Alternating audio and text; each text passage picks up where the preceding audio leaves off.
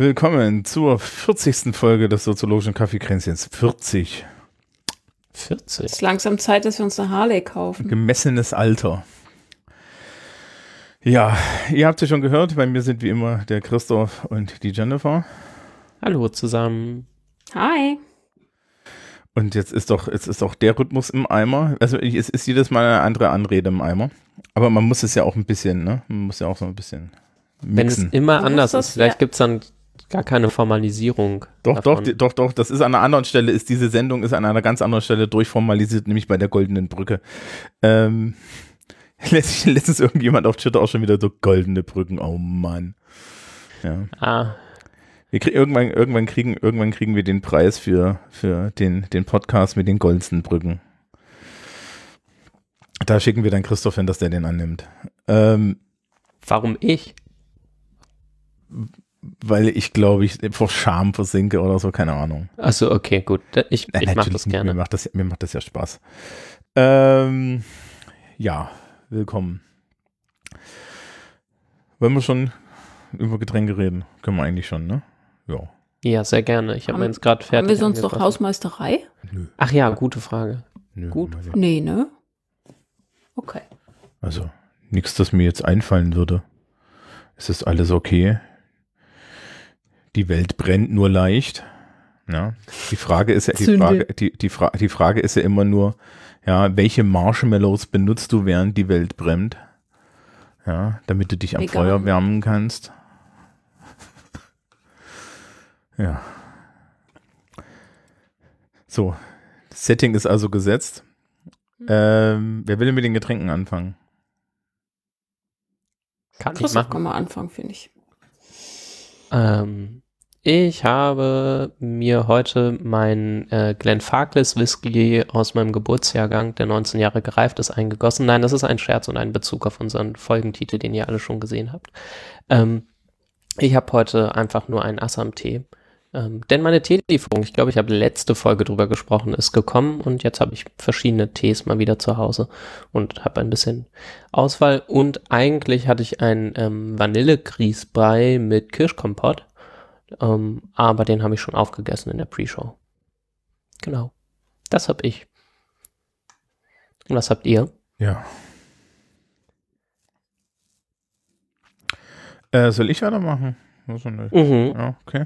Ich habe tatsächlich zur Feier des Tages ähm, und weniger und weniger als Foreshadowing, weil Foreshadowing wäre bei mir auch Whisky, Pineapple and Raspberry Cider von Old Mute. Das ist eine neuseeländische Cidermarke und das ist also Ananas äh.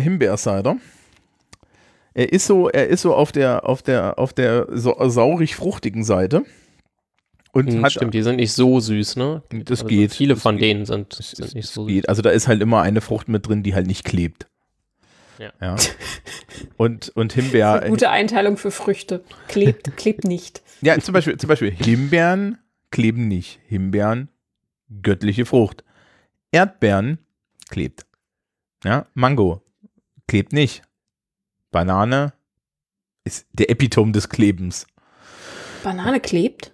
Interessant. Muss ich mal ausprobieren. also so, so ist halt einfach nur, ist halt einfach nur süß und, und dazu auch noch pappig und so und so, ja, grundsätzlich eine, eine, eine Frucht, der- der etwas, der etwas so, so die Zahnschärfe entgeht. Ich, ich habe aber auch ein Ossi-mäßiges äh, äh, Bananentrauma, ne? Also, das, hatten wir ja schon mal. Ähm, bei dem Old Mood hat mich das Design immer sehr, sehr angesprochen. Also Ja, das auch, ist sehr hübsch. Als wir damals in Neuseeland waren, auch schon. Ähm, das ist wirklich hübsch. Mag ich Was auch toll ist, ist, es gibt eine, eine, ähm, eine phonetische äh, Beschreibung, wie man den auszusprechen hat. Weil der wird mit OU geschrieben und da gibt es natürlich unheimlich viele Leute, die ihn Maut nennen, aber so und so. Also ich bin in letzter Zeit nicht mit, mit Englischaussprache verwöhnt worden und das nicht nur wegen der Englischprüfung der mündlichen. Ja. Stimmt, auf der Webseite steht Old Mood in Klammern Rhymes with Fruit. Ja. Nicht schön. Sehr gut. Äh, Und Jennifer? Äh, ganz langweilig. Äh, mein, mein, mein, mein Sporty-Eistee und ähm, Ostfriesen-Mischung. Die hatte ich mir mal wieder gekauft, weil ich sie super lange nicht hatte. Und wenn man sie einfach nur so trinkt, ohne Kannes und Sahne, dann schmeckt es langweilig, habe ich festgestellt. Schön. Also das Fancy an Ostfriesentee ist der Kannes. Kann ich jetzt Mhm. sagen. Schön. Das ist aber eine Vermutung, die ich da auch schon länger habe. Der sonst ist halt einfach nur ganz normaler Schwarztee.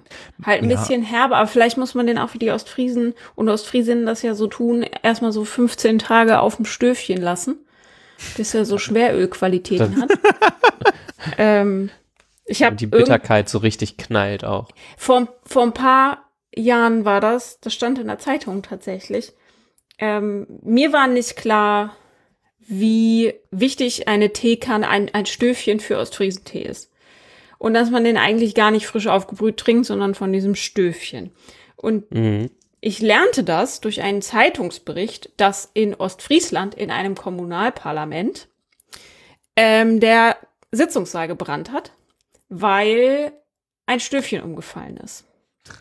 Und natürlich hat man in Ostfriesland Tee zu Sitzungen und natürlich ganz traditionell muss man die auf ein Stöfchen packen und eins davon ist umgefallen und hat den Sitzungssaal in Brand gesteckt und man gab, man, man ähm, gab dann an, in Zukunft entgegen der Tradition auf Thermoskannen zurückzugreifen, auch wenn der äh, Einschnitt tragisch wäre. Okay. Schön. Also, also ich würde sind da, ich würde da, essentiell. ich, ich würde da an der Stelle, ich würde da an der Stelle sagen, fuck die Thermoskanne, das ist ein Zufall. Ja. Tradition ist wichtiger. Das ist uns in 300 Jahren Teetradition nicht passiert. Genau.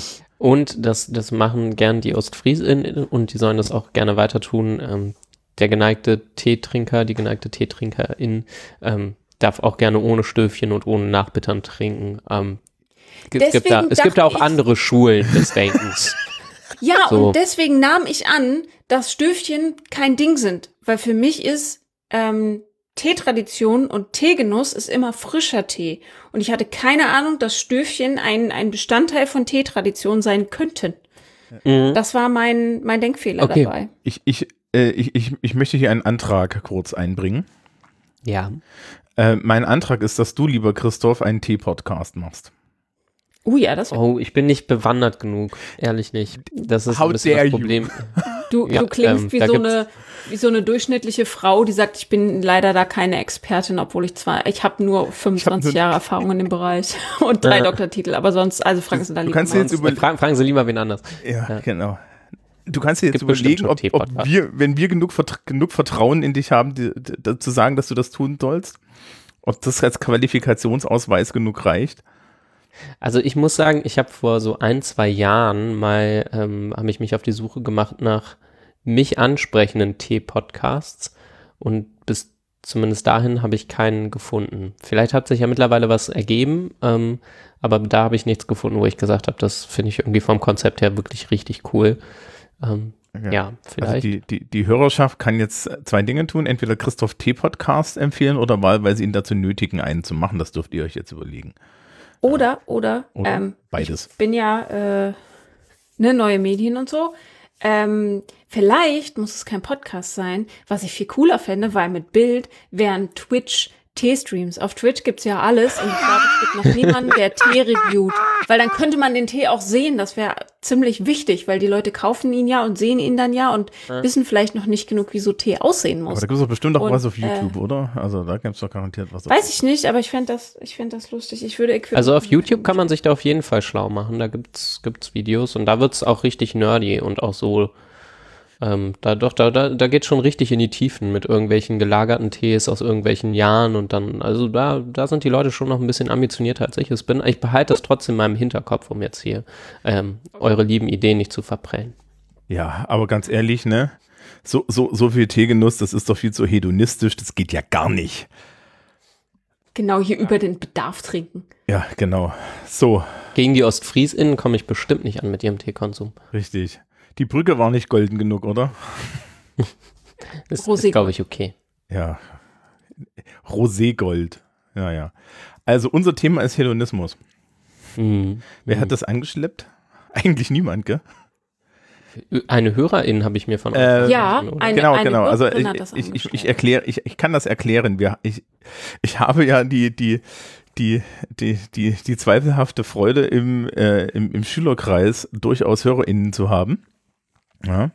Letztens irgendjemand auch so, haben Sie noch Sticker? Und ich so, Moment, Entschuldigung. das ist kein gutes Zeichen. Ja. Ähm, weiß ich, weiß ich nicht, ja, wenn, wenn, wenn die Studis anfangen, Jennifer, diese äh, Romantik ist nur Rape Culture mit Zuckerguss-T-Shirts zum, zum, zum, zum Abschluss zu schenken, dann wird's auch komisch. Ähm, Naja, sie, sie, ich erkenne zumindest in Prüfungen manchmal. Lie- Liebe Leute, ne, wenn ihr Sachen benutzt in Prüfungen, die ich exakt so sage, da, die auch so ein bisschen Markenkern von mir sind, ich höre das durchaus. Ist nicht so, als würde mir das nicht auffallen. Ihr Wir wussten nicht, hoffen, was wir ihnen schenken dürfen. Was, ob, ihr könnt nur hoffen, dass die Kollegin, die beisitzt, nicht auch den Podcast gehört hat. Weil die hört das dann nämlich auch. Ähm, sehr schön, Okay. sehr schön war irgendwie mündliche, mündliche Abi-Prüfung, nicht meine, sondern die, wo ich beisitzender war. Ähm, war auch ein, ein, ein Schüler, der dann meinte so, ja, und da können wir doch einen Podcast machen. Und ich dann, als, als die Tür zu war, dem zieh mal einen Punkt ab, der hat versucht, bei mir zu schleimen. ähm, so geht's nicht. Ja, schön. Ja, ach Gott, Flocke, ach, Flocke macht mir solche Sorgen. Ach, das ist alles schlimm. Ähm, Ja, ihr dürft, glaube ich, alle mal Daumen drücken für Flocke. Kann ja, also, also Flocke Ja. hatte erst eine Blasenentzündung, jetzt ist sie inkontinent. Wir haben, also der, der, der, äh, der, also zum Zeitpunkt der Aufnahme ist sie inkontinent. Ich hoffe, dass sie zum, zum, zum Zeitpunkt der Veröffentlichung nicht mehr inkontinent ist. Ähm, Ah ja, stimmt. Ja, ja. Mhm. Aber die, die, die, äh, der Tierarzt wollte extra Blut nehmen, weil könnte auch die Niere und so weiter sein. Er meinte, dass das Tier hat blendende Nierenwerte, aber ich glaube, das Tier muss jetzt erstmal wieder damit klarkommen, dass es, dass dadurch, dass es jetzt halt die, diese Inkontinenztablette kriegt, wieder, wieder irgendwie die Blase halten kann. Und heute ist ein anstrengender Tag deswegen gewesen. Ja, ein Tag, wo ich mit meinen zwei großen Freunden, dem Küchenpapier und dem Hygienereiniger, äh, unterwegs bin, wobei wir nachher nach dieser Sendung so und so uns bei eitel Sonnenschein in den Garten setzen werden und dann kann der Hund in den Garten pinkeln, wie er möchte. Ja, Das ist gut. aber es ist, ist ja. Und irgendwie bellt sie im Hintergrund. Gut, Hedonismus. Ich habe schon längst die Kapitel mal gesetzt, wir sind schon da, die goldene Brücke war schon. Also, Genau, äh, äh, genau, eine, eine Schülerin hat eine, eine Schülerin hat mir das vorgeschlagen und äh, wir grüßen an der Stelle jetzt die Vanessa, die mir das vorgeschlagen hat. Die freut sich. Ja. Schön. Danke, Vanessa. Genau. So, Hedonismus. Da haben wir eigentlich alle keine Ahnung von, oder? Also ich Also, habe heute ein bisschen, nicht ganz richtig. Ich habe heute ein bisschen gelesen und wieder festgestellt, okay, Christoph, du bist kein Philosoph und das Ganze kommt eigentlich aus der Philosophie. Von daher, wenn Jennifer sagt, sie hat Ahnung, möge sie gerne vortreten. Ich habe gesagt, es ist nicht ganz so richtig. Aber äh, ein Stimmt. bisschen. Also Hedonismus ist doch das mit dem Spaß, oder? Das ist genau das Problem. Wenn, also wir müssen, glaube ich, trennen und ich glaube, für ähm, die heutige Sendung macht es tatsächlich Sinn, die Philosophie so ein bisschen an die Seite zu schieben, weil ähm, so wie das Wort Hedonismus heute benutzt wird im, in der Alltagssprache, hat es mit der Philosophie gar nicht so viel zu tun. Also im Hedonismus als Philosophie geht es darin, das gute Leben zu leben und sein, sein persönliches Glück zu suchen. Da geht es nicht um Spaßgesellschaft, da geht es erstmal nicht um Konsumlust etc.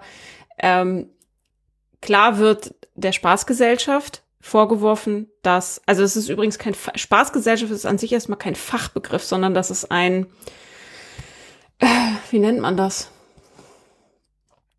Ein Schimpfwort quasi?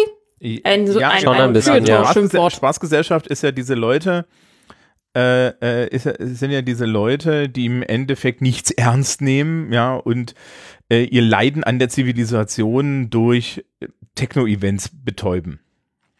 Ich weiß nicht, ob es unbedingt Techno sein muss, aber, Aber, ja. ähm, konsumieren Mhm. und den, den eigenen Spaß in den Vordergrund stellen. Das ist aber halt, das ist so ein Feuilleton-Begriff, das ist kein soziologischer Fachbegriff.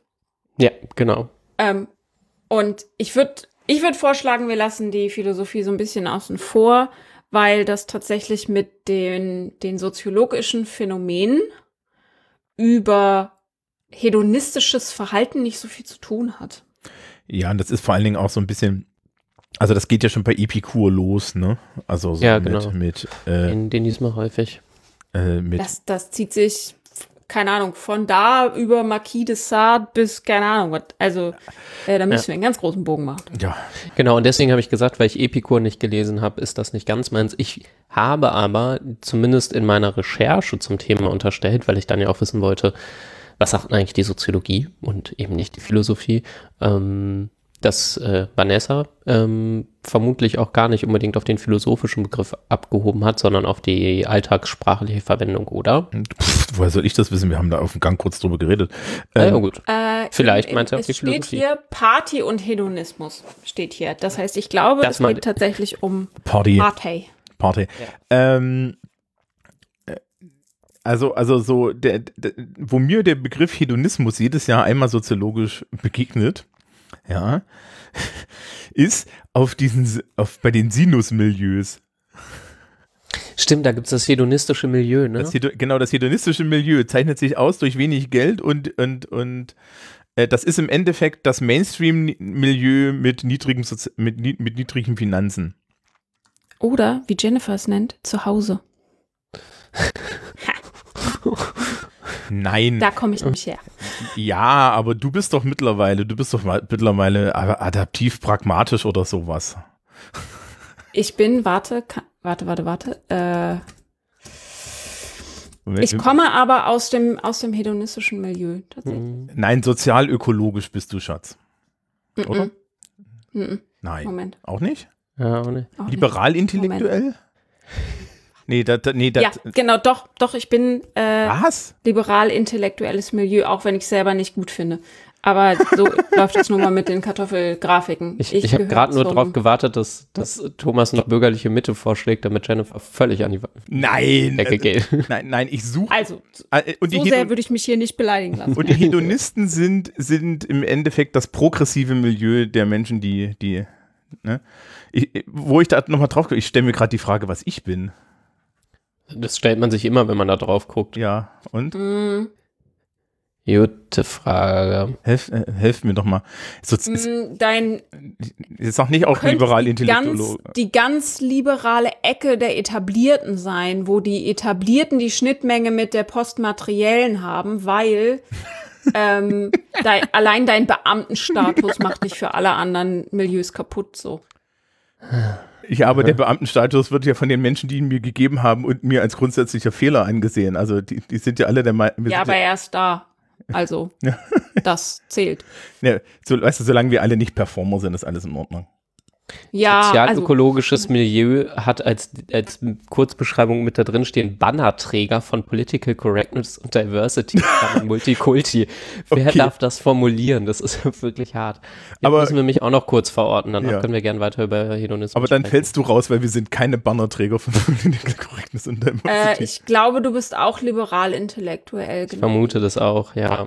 Ja, ja. Weil für sozial-ökologisches Milieu ähm, bist du zu etabliert auch. Also ja, und nicht ich habe genug auch ein bisschen Hass auf manche Leute aus dem Milieu, ne? Ja, ich auch. Also tut mir leid, wir sind liberale Intellektuelle, glaube ich. Jetzt Also äh, müssten wir mal prüfen, aber Ja, genau, wir können das kurz vorlesen. Also liberal intellektuell sind, haben eine kritische Weltsicht, liberale Grundhaltung und postmaterielle Wurzeln.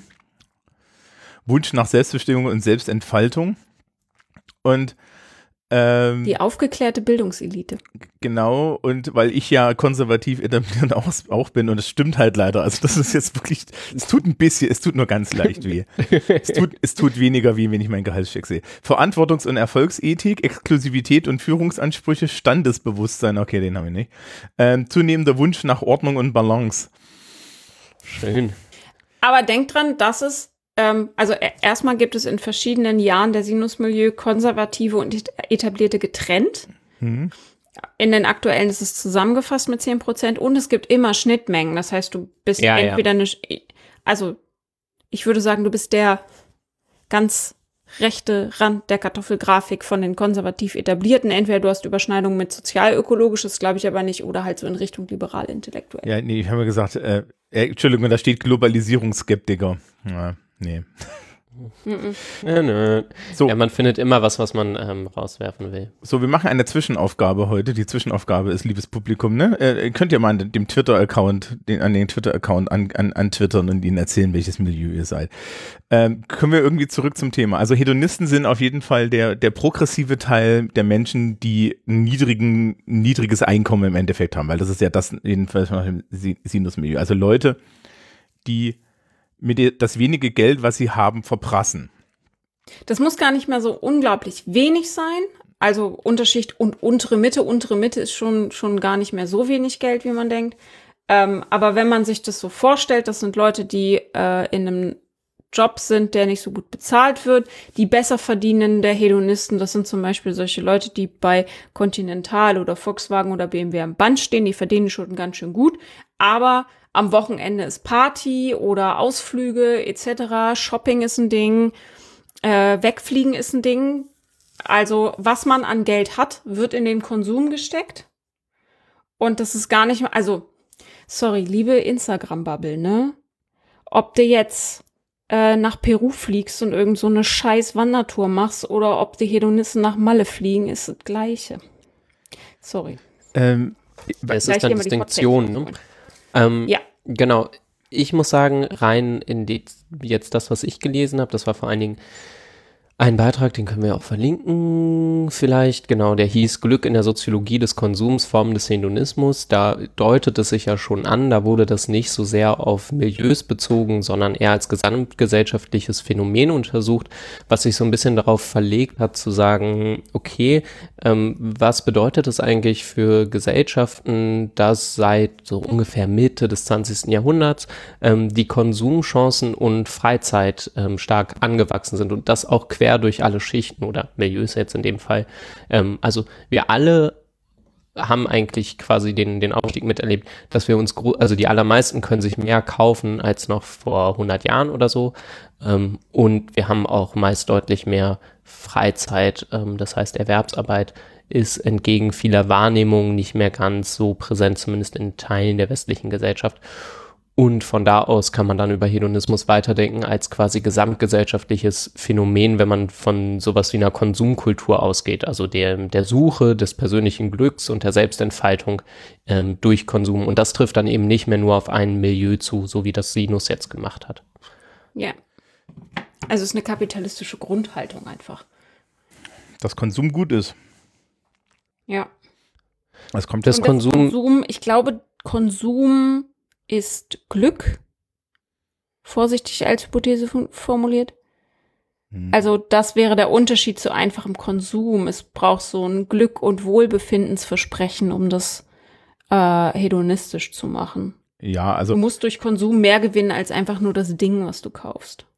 Mhm. Mhm. Und damit einhergehen so, gehen so Tretmühlenargumente auch, ne? Also man sagt dann, Mhm. okay, der, der normale Hedonist, der normale Norma äh, Mensch in der modernen Gesellschaft äh, kauft sich etwas und das, was er gekauft hat, befriedigt nur ganz kurz und direkt danach muss man was das nächste kaufen oder was krasseres kaufen. Ähm, das ist so die Diagnose, die durchaus auch aus der kritischen Theorie so kommt. Also das ging, glaube ich, los mit, jetzt bah, vielleicht vertue ich mich mit Marcuse, Herbert Marcuse. Ähm, aber Adorno und ähm, Horkheimer haben das dann auch halt ähnlich formuliert und äh, jetzt in letzter Zeit waren es irgendwie Baumann und Kollegen halt so, dass man sagt, ja, äh, Konsum ist so ein bisschen, wie hat Marcuse es geschrieben? Euphorie im Unglück. Das finde ich ganz, das ist auf jeden Fall eine prägnante Formulierung. ähm, ja, Ja, das- und das ist, Ist auch so typ, typisch diese Art von Philosophen, ne? Ähm, mh, das finde ich aber gar, gar nicht so schlecht, wo wir schon bei Philosophie sind. Also ich habe ein, ein schönes Buch, das heißt The Simpsons and Philosophy.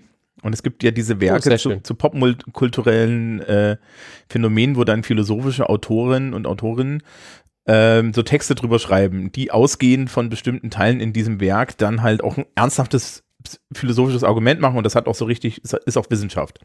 Hat Mhm. auch so oh, ich habe das für Herr der Ringe hier, da könnte ich auch mal drin nachgucken. Moment. ja, und äh, in The Simpsons and Philosophy gibt es so einen Text, den ich auch hin und wieder mal in der Schule mache. Und zwar über den von Mr. Burns. Äh, Da Mhm. geht es um Mr. Burns und die Frage, warum Mr. Burns eigentlich nicht glücklich wird, obwohl er doch so richtig, richtig sackenreich ist. Und da geht es darum, dass im Endeffekt, dass er, da- dass er immer Glück als Transfer sieht. Also sprich, ähm, er tut Dinge nicht, weil sie ihn an sich glücklich machen, sondern er tut Dinge, weil er glaubt, dass die etwas bedeuten, was ihn dann glücklich machen könnte. Aber das Problem ist natürlich, dass, ja, dass diese Bedeutung eigentlich so, so komplett unabhängig ist vom, vom Ding. Also es gibt dann dieses Beispiel, dass, dass Burns ja mal mit, mit Humor zusammen und so weiter ähm, bowlen geht, ja, und während die Jungs halt einfach nur bowlen gehen, weil sie Spaß dran haben, ja, und vielleicht auch gewinnen, ja, Mhm. geht es ihm nur um den Preis und nicht um, ne, also die Gemeinschaft und das alles spielt keine Rolle, sondern es geht nur um den Preis, weil das ja wieder bedeutet, dass er besser ist. Ja, Okay, ja. und diese, diese, diese Logik ähm, beim so, so, so, im, so im Kapitalismus, ne? Also dieses, ähm, ich merke das manchmal von der anderen Seite. Ja, ähm, weil wir haben ja gerade schon geklärt, dass, dass, dass mir das auch fremd ist, so, so milieumäßig. Ähm, wenn ich an der Arbeit meinen Laptop hinstelle, wobei mittlerweile ist er so zugeklebt, dass die Leute dann, dann das nicht mehr so ganz erkennen, aber man, es, man erkennt halt, es ist ein, ein teures Apple-Produkt, äh, dann kriege ich regelmäßig reflexiv ähm, von Schülerinnen und Schülern so ein so ein Anschlag. So Geht's dieses, dann? ja, oh, sie mit dem MacBook, das ist doch scheiße. Mhm. Und meine Antwort ist dann grundsätzlich, wissen Sie, benutzen Sie den Rechner, der Ihnen taugt. Ja, ich habe den, weil ich damit arbeiten muss. Ich habe den nicht, weil ich irgendwie, ja, also die haben die implizite Unterstellung, der hat diesen Rechner, um sein Reichtum darzustellen.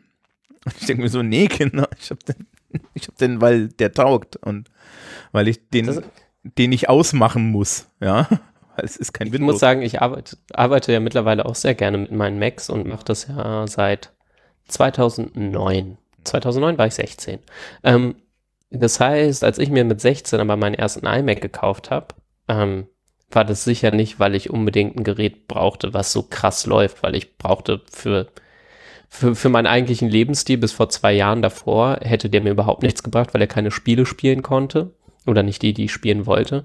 Ähm, und ich habe sonst noch Word vielleicht für die Schule ab und zu gebraucht, sonst aber nichts. Also ich habe mir den durchaus als Lebensstil-Element gekauft, ähm, weil zumindest zu dem Zeitpunkt und ich glaube auch immer noch hat Apple diesen, das irgendwie, das für einen gewissen Lebensstil steht oder für eine gewisse Einstellung. Also da schwingt was mit. Ja. Ähm, von daher ist, glaube ich, die Reaktion deiner SchülerInnen schon irgendwie in der, in der wirklichen Welt begründet, auch wenn deine, dein Kaufinteresse ähm, möglicherweise ein anderes war. Ja, was, was da spannend ist, ist, da ist so eine implizite Unterstellung drin, dass ähm, man durch, den, durch das Zeigen natürlich auch eine gewisse Menge Status zeigt, ja. Ja. So, ne? Das ist ja auch so. Ja, ja, ich weiß Also ob ich, du ich, willst oder nicht. Ja, Also- es ist Ja. schon klar, es ist schon klar, wir haben den, den, den, Tho- Thomas versucht seinen Status zu verstecken, wird es lang genug gespielt. Aber ähm, die, also ich finde das immer ganz spannend, äh, dass dann halt so, so, so implizite, dass so, so, so da auch so ein impliziter äh, Kapit so, so, du machst dich durch Kapitalismus glücklich Vorwurf drin ist, der aber glaube ich, und da, da hast du schon recht, also ähm, aus, aus der allgemeinen Sicht darauf, wie so die Welt funktioniert, komplett logisch ist. Ja, also äh, ja, die meisten Leute konsumieren, glaube ich, Sachen, weil, weil sie glauben, dass der Konsum sie glücklich macht. Ähm, wollt ihr dazu mal, das ist ganz spannend hier. Also erstmal, Tolkien war wahrscheinlich irgendwie so ein ganz furchtbarer Sozialist, weil hier steht nichts äh, zu Glück und Kaufen. Aber ich habe war hier, ein ganz das furchtbarer ist jetzt, Christ, aber so, so, ähm, ich habe hier äh, in Tolkiens Sechs Schlüssel zum Glück gibt es einen Abschnitt, in dem das Buch Das Streben nach Glück, äh, das ist quasi von Meyers so eine Zusammenfassung zu, ist quasi eine Metastudie zum Thema Glück und Wohlbefinden. Und die wichtigsten Faktoren, die hier drin sind, also hier, Konsum kommt hier gar nicht vor. Das sind ein fitter und gesunder Körper, ein positives Selbstbild, das Gefühl, dass wir unser Leben und unseren Alltag im Griff haben, Optimismus, Offenheit für soziale Kontakte, herausfordernde, sinnvolle Arbeit, ausreichend Freizeit und genügend Ruhephasen, enge und hilfreiche Beziehungen, ein Bezugspunkt jenseits des Egos und spirituelles Engagement, das auf dem Gefühl von Hoffnung und Lebenssinn beruht, Teilnahme am Gemeindeleben oder Gottesdiensten. Leicht Also es das ist jetzt hier nicht Meinung, sondern Zusammenfassung von Studien. Ja. Äh, Mhm. ich hätte jetzt gesagt, die Hälfte davon lässt sich gut mit Geld erledigen. Hm, ja, das ist. eigentlich bis auf die sinnvolle Arbeit, wo man debattieren muss, was Sinn ist, und Freizeit lässt sich nichts davon mit Geld kaufen. Ja, mittelbar vielleicht, aber ja. Vielleicht mit Status. Hm. oder? Die Illusion vielleicht, aber das, was, also das hier lässt sich nicht. Ich verlinke mal das Buch, vielleicht möchten die Leute ja nachlesen. Ja, ja, bitte. MMM, Herr der Ringe um die Philosophie. Jo, äh, jetzt ist ja die Frage, also Hedonismus ist ja so ein bisschen, äh, ich glaube, das es, es ist Mode, es, es ist Mode, das Scheiße zu finden. Genau, ja, das, ähm, das ist, glaube ich, so, ja. Und ich glaube hauptsächlich Es von kommt Me- drauf an, von wo man guckt. Also es gibt zwei große Lager, die das scheiße finden, nämlich einmal äh, die Linke, die einen Verlust an ähm, Gemeinschaftssinn sieht, und die Konservative, die äh, die deutsche Leitkultur den Bach runtergehen sieht. ich kann beides nicht ernst nehmen, es tut mir ja leid. Ich finde beides auch ganz schön so, okay, seid ihr sicher, eure Kritik ist nicht einfach nur Klassismus? Also, also, also die, also nochmal, was war denn, die Linke war irgendwie? Äh, Verlust von Gemeinschaftssinn, also dass wenn die Leute so individualistisch und so spaßorientiert sind, sie sich nicht mehr um die Gestaltung der Welt bemühen. Okay, okay, das heißt, Linke war noch nie auf einer Party oder was? Also, es ja, gibt jetzt, nur für einen guten Zweck. es gibt, es gibt jetzt, ach so, sowas wie, wie, wenn du im schwarzen Block bist.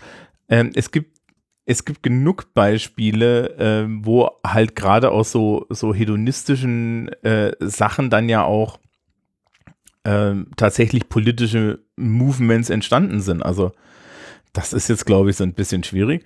Und äh, ich weiß nicht, wenn, wenn wir dann so unsere, unsere tra- traditionellen deutschen Werte, also hier in Bamberg leiden wir schon so ein bisschen darunter, dass wir nicht den ganzen Sommer Kirchweih machen können, der hauptsächlich darin besteht, dass Menschen sehr viel Alkohol trinken. Es, es könnte, es, ich weiß ich nicht, also es, es könnte jetzt ein bisschen schwierig sein. Aber hier, also hier in meinem Landstrich gehört Hedonismus so grundlegend dazu. Ist halt die Frage, was man darunter fasst. Also ich habe hier bei mir in, in meinem Privatpad quasi so ein bisschen stehen. Mm, Ne? Also wie gesagt, ich komme mehr aus der gesamtgesellschaftlichen Sicht und nicht so milieuorientiert, wo das eben als so, naja, wir alle konsumieren so viel und äh, probieren uns irgendwie durch Produkte abzubilden und Produkte sind auch mehr als Produkte, das, was ich gerade mit Apple meinte, aber auch ähm, so ähm, Konsum als Erlebnis und Erlebniskonsum ähm, da komme ich ein bisschen her, jetzt von dem, was ich gelesen habe. Und da habe ich mich schon gefragt, naja, wenn das alle so ist und wir so sehr nach Neuem angeblich streben und das bei uns allen so sein soll, ähm, wie erklären sich dann so sehr gleichbleibende Urlaubsmuster, ähm, die, mh, ich würde schon sagen, nicht so überragende Bereitschaft in Deutschland zu enormer Wohnraummobilität, wie man sie vielleicht aus den USA auch kennt, wo wo es ja viele Lebensläufe gibt, die sehr karrieregetrieben quasi quer durchs Land ziehen. Ähm, oder jetzt auch das, was du gerade genannt hast, Thomas, also sowas wie das, was unter Kultur läuft, irgendwelche Volksfeste und so. Das ist doch alles. Also ich frage mich, ähm, wie viel Gier nach Neuem da so rein interpretiert wird und ob man die empirisch wirklich so durch die Bank und überall beobachten kann. Ähm, und zum Zweiten wollte ich gerade Jennifer nochmal recht geben. Ich glaube auch, wenn dann so alternative Glücksbegriffe, die sich irgendwie von Konsum emanzipieren wollen, Stichwort Minimalismus und so weiter, wo ich jetzt nicht abgeneigt bin, ähm, wenn die darauf verweisen, naja, wir müssen alle mal irgendwie in eine Reflexion gehen und mal uns darauf richten, was uns wirklich glücklich macht und so, ähm, dann läuft das am Ende halt einfach in Distinktionsform in der Gesellschaft aus. Ne? Also das, das glaube ich schon. So, so viele Dinge entsorgen können, weil man Bock drauf hat und weil man sich so belastet von seinem, von seinem Kram fühlt. Ähm, das ist halt auch, muss man sich auch leisten können. So. Ja, das ist ja, das ist ja dann übrigens das Interessante. Ähm, das das wäre für mich so eine Frage bei diesen Minimalismus-Sachen. Ähm, wie wie schaut es denn so mit der Qualitätsstufe von den Dingen, die man behält? Ja. Wie, wie meinst du das? Naja, das Problem mit Konsum ist ja auch immer, ein, äh, also besser gesagt mit Konsum, wenn du wenig Geld hast, ist ja auch, dass du eigentlich Dinge, die du konsumieren solltest, wenn du wenig Geld hast, nämlich Dinge mit höherer Qualität und damit im Zweifel auch höherer Lebensdauer und ähnlichem, meistens gar nicht konsumieren kannst. So, wenn jetzt so Mi- Minimalismus Helden kommen, ja, dann sagen die ja, schmeiß alles weg und behalte die Sachen, die wirklich dann auch bleiben. Die Joyce-Barken. Ja, äh, weißt, weißt du, was das im, im, Engl im, äh, äh, im, im japanischen Original ist? Nee. Dass es dich pulsieren lässt. Im, im, Im Englischen heißt es dann Throb. Das Problem ist, das ist eigentlich ein Wort, das wird fast nur mit dem männlichen Geschlechtsteil in, in pornografischem Kontext Oh verwendet. ja, das wäre, also gerade für den Oh. US-amerikanischen Markt sehe ich ein, dass man da eine Anpassung vornehmen muss. Ja, ja, das ist so. Ähm, so look if it makes you throb. Ich sag. Okay. Also, also weg vom Marie Kondo. Also, das, das finde ich auch ganz interessant. Also, es sind tatsächlich nur so Distinktionssachen. Ja, was heißt, naja, nur finde ich ist irgendwie auch, mh, Ja. das sind ja in den Sozialwissenschaften ja immer schwierig. Also da, da, es ist nie nur Distinktion, weil wenn du etwas mit dem Bedürfnis der Distinktion, also ich glaube, viele Dinge, die man tut, da ist man schon klug genug, sich selbst in die Tasche zu lügen und sie nicht zu tun, um sich zu distinguieren. So, und, also auf Deutsch, um sich abzugrenzen von anderen.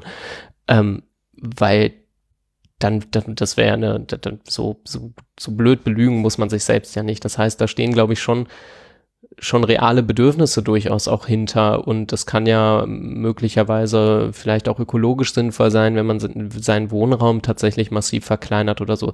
Da stehen ja, da stehen ja reale Effekte auch hinter. Das kann man ja nicht, nicht unbedingt abstreiten, aber trotzdem kann das halt ein Effekt sein. So.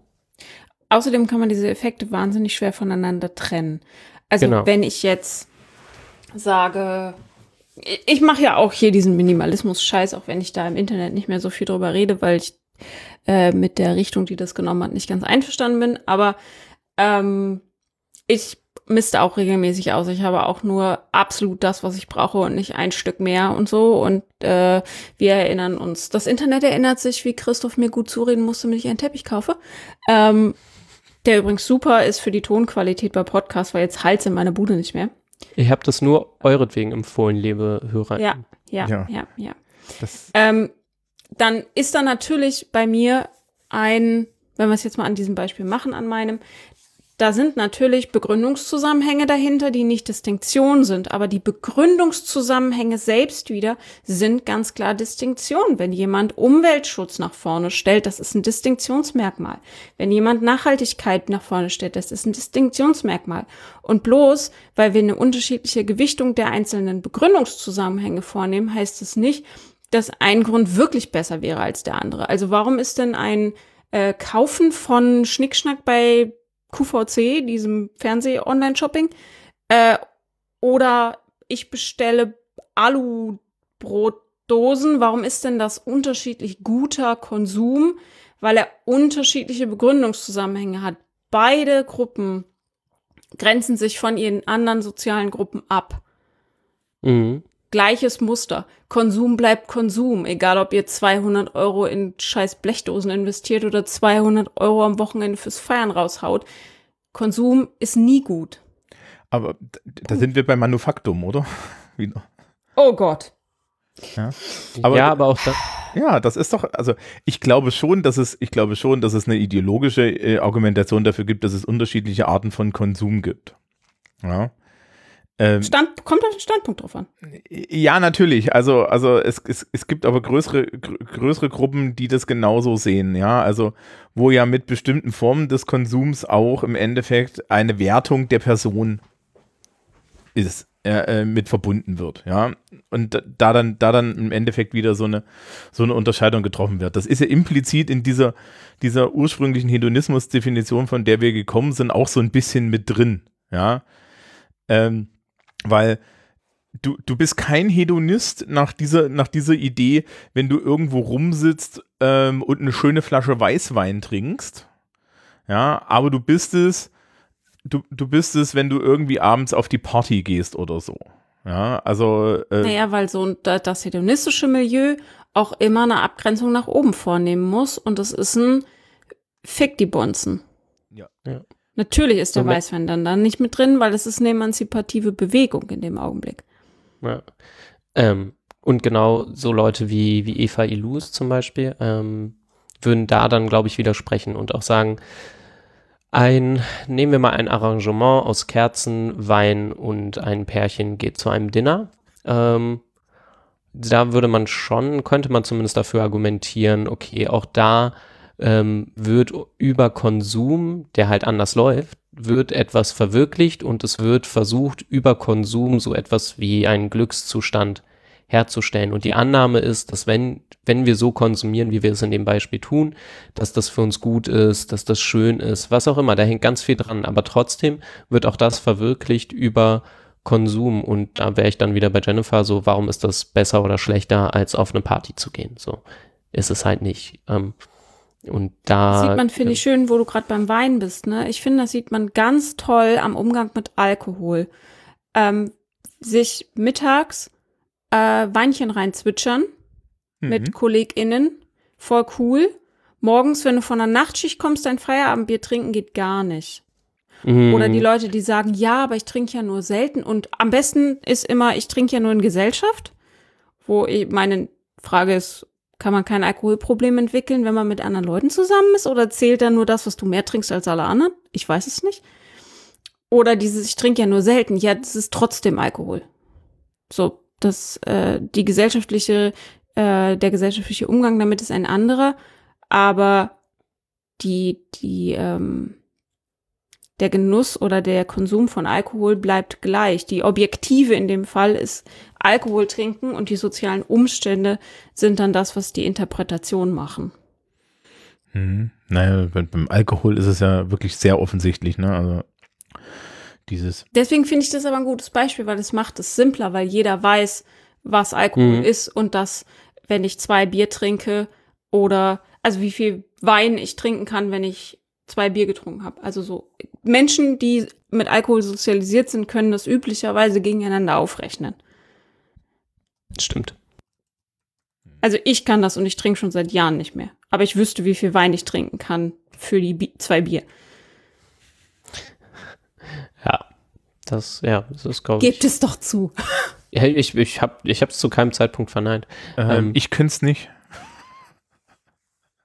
Aber de- du hast auch ein sehr, ähm, also du hast in der Cider ähm, Bewegung, wollte ich gerade schon sagen, im Cider hast du eine, große, die Cider-Bewegung. Ähm, ähm, nein, im, im Bereich Cider hast du eine schön große Varianz, aber du gehst, äh, ja, Cider und Whisky könntest du doch aber vielleicht miteinander verrechnen, oder? Äh, ich kann Cider, nee, mache ich aber auch nicht wirklich. Weil das, Ja, aber du, du weißt ungefähr, wie betrunken du bist, nach wie viel Cider und du weißt, wie betrunken du bist, nach wie viel Whisky. Die Antwort ist, Du weißt, wann dir düselig wird. bei mir, ja, bei mir spezifisch ist die A- Antwort tatsächlich an beiden Stellen immer dieselbe. Ähm, ich werde nicht bis zu diesem Zeitpunkt kommen. Aber das ist eine persönliche Aber auch dafür Geschichte. brauchst du ja ein Gefühl dafür. Ja, okay, ja. Also, äh, sagen wir mal, sagen wir mal, drei Flaschen Cider gleich ein Glas Whisky. So. Ja, sowas zum Beispiel. Also, wenn man es dann mal runterbricht, dann haben die Leute da ein Gefühl für oder zumindest eine Ahnung. Also, niemand trinkt jetzt eine Flasche Wodka und erwartet, dass er oder sie dann noch gerade nach Hause geht. Außer man ist wirklich Gewohnheitstrinkerin und dann kann man das vielleicht, aber man weiß, was man zu erwarten hat von diesem, von dieser Substanz. Und das macht das Beispiel aber so schön einfach, weil man, ähm, wie betrunken man ist, kann man ja messen in Promille. Wie glücklich einen Konsum macht, kann man nicht so gut messen wie Promille. Also wie besoffen macht mich mein neues iPhone. Das kann man nicht so messen. Und an dem Substanzbeispiel in einer Gesellschaft, die mit Alkohol sozialisiert ist, können ganz viele das dann einfacher verstehen. Wisst ihr, was ich meine? Weil Glücksgefühle Ja, und betrunken sein kriegt man meistens noch den Leuten vermittelt, wie es, was das vergleichbar ist. Ähm, Ich weiß nicht, ob es bei, ähm, ob es bei Konsum auch den Effekt gibt, den man hat, wenn man Alkohol im Sitzen trinkt, zum Beispiel so zum Essen. Und dann aufsteht und rausgeht, um eine zu rauchen und dann knallen die drei Gläser Wein von vorhin. Ich weiß nicht, ob es Oder beim du Konsum trittst vom Spiegel und bist einigermaßen erschrocken, weil du dich Ähm, wirklich Ja, so, erkennst. wow. Ja. Wow. Ich bin Hm. richtig voll. Interessant. Gute Frage. Gut, ja. Also so ein aufgeschobenes, wo einen dann plötzlich trifft, dass man ist Online-Shopping vielleicht, wobei Online-Shopping ist ja, ähm, das ist ja relativ gut untersucht, dass die Leute Online-Shopping tatsächlich befriedigender finden, weil sie zweimal den Kick bekommen beim Bestellen und beim Ja. Empfangen. Ich hätte zum, zum Thema Online-Shopping und Alkohol gesagt, ähm, es ist insofern vielleicht, gibt es da eine Strukturanalogie, ähm, als dass man bei beiden vergessen kann, wie viel man konsumiert hat. Also Leute sind ja auch regelmäßig erschrocken darüber, dass sie ein Paket bekommen. Also sie, sie Oh, vergessen, ja. dass sie etwas bestellt haben. Und äh, im Alkoholkonsum kann man ja auch vergessen, was man getrunken hat. Und also und ist dann Mhm. ganz überrascht, oh, das waren jetzt schon vier Wein oder so. Ähm, das könnte, könnte irgendwie ähnlich sein. Ähm, ansonsten weiß ich noch nicht genau, wie, wie ähnlich das, wie ähnlich das ist. Ja. Ich bin dessen ja auch, ähm, wie man auf Twitter gesehen hat, ja gerade auch erst schuldig geworden. Ich habe bei meiner Buchbestellung aus UK äh, tatsächlich so viel Geld gespart, das ist, wie ich mir das letztlich erklärt habe, dass als vier Bücher hier waren, ich der festen Überzeugung war, dass das meine komplette Bestellung ist. Mhm. Weil für mich ergab die vier Bücher, die hier waren, machten für mich die, den Wert der Bestellung. Und dann Ja. habe ich nicht nochmal nachgeguckt und am Ende der Woche fand ich dann ein Buch in meinem Briefkasten, das ich völlig vergessen hatte. Ich hatte es auf meine Liste gesetzt, weil ich es für eine Firlefanz-Folge haben wollte. Und dadurch, dass ich aber nicht, ähm, ich sag mal, das war kein Lustkauf, sondern ich habe meine Buchliste für, für den Content abgearbeitet und dann hatte ich es schlicht vergessen Schön. und war ganz überrascht, als sie an den Briefkasten ging. So, oh, guck mal, Bücher. Ja, also Jennifer kann es sich leisten, einfach zu vergessen, was sie so bestellt. Das, das Oh. tangiert sie nicht mehr. Das ist. Also das, Äh, Vor allem, weil, die, weil, vor allem, weil sie sonst nicht so viel bestellt. Ich glaube, wenn ich, ja. wir hatten das Thema äh, letztens, dass ähm, bei mir steht eine Änderung des Stellenanteils an. Ich bekomme ein bisschen mehr Stellenprozent. Und ich fühle mich damit regelmäßig reich as fuck. Mhm. Und das liegt nun daran, äh, wo ich herkomme, unter anderem, und was meine Familie und Freunde üblicherweise so verdienen, wenn sie Vollzeit arbeiten. Äh, wenn ich mich jetzt mit jemandem vergleiche, der BWL studiert hat oder Jura oder irgendwas aus dem MINT-Bereich, die werden lachen, wenn sie feststellen, wie viel ich verdiene. Ähm, aber ich fühlte mich wahnsinnig reich und das Argument von Julius war in dem Augenblick, dass wir aber auf sehr viel weniger Ausgaben haben, weil wir eben nicht so sonderlich hedonistisch unterwegs sind. Und ich glaube, Mhm. er hat recht, weil wir dann mal geguckt haben, was auch Bekannte von uns ausgeben Mhm. und wie die so konsumieren.